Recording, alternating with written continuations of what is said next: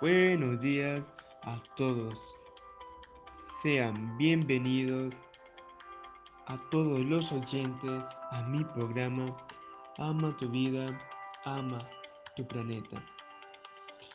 Mi nombre es Kevin y el día de hoy hablaremos de unos temas muy interesantes para todos nosotros. Pero antes de comenzar, tenemos algo importante de qué hablar.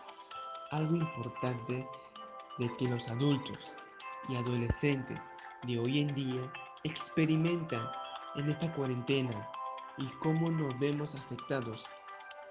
Ahora sí, vamos con el tema de hoy día.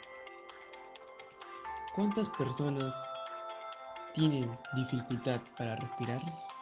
Actualmente en el mundo hay alrededor de unas 235 millones de personas que sufren asma. En el 2018 se han detectado 10.415 personas fallecidas por neumonía. La Organización Mundial de la Salud, la OMS, afirma que 7 millones de muertes ocurren cada año debido a la contaminación atmosférica. En las Américas mueren de 131 mil personas en países bajos ingresos y 96 mil personas mueren en países de alto ingreso por causa de la contaminación. El 6% de cáncer de pulmón y el 8% de infección de vías respiratorias en los niños. El aire que nos rodea está contaminado. El aire que nos rodea es muy probable que esté contaminada,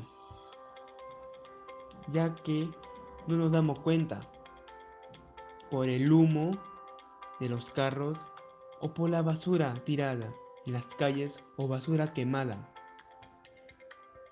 Productos químicos y de limpieza contaminan nuestro entorno y eso perjudica nuestra salud y de nuestra familia y seres queridos. La atmósfera está contaminada por sustancias como el dióxido de carbono o el óxido o sólido que perjudica el medio ambiente, así dañando a los seres vivos.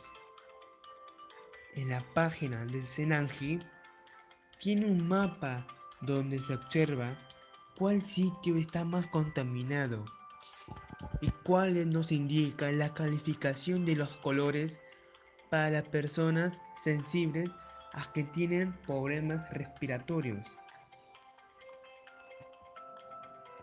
Bueno público querido, Gracias por pasar un tiempo conmigo y haberme escuchado los temas muy importantes que estamos viviendo en estos tiempos.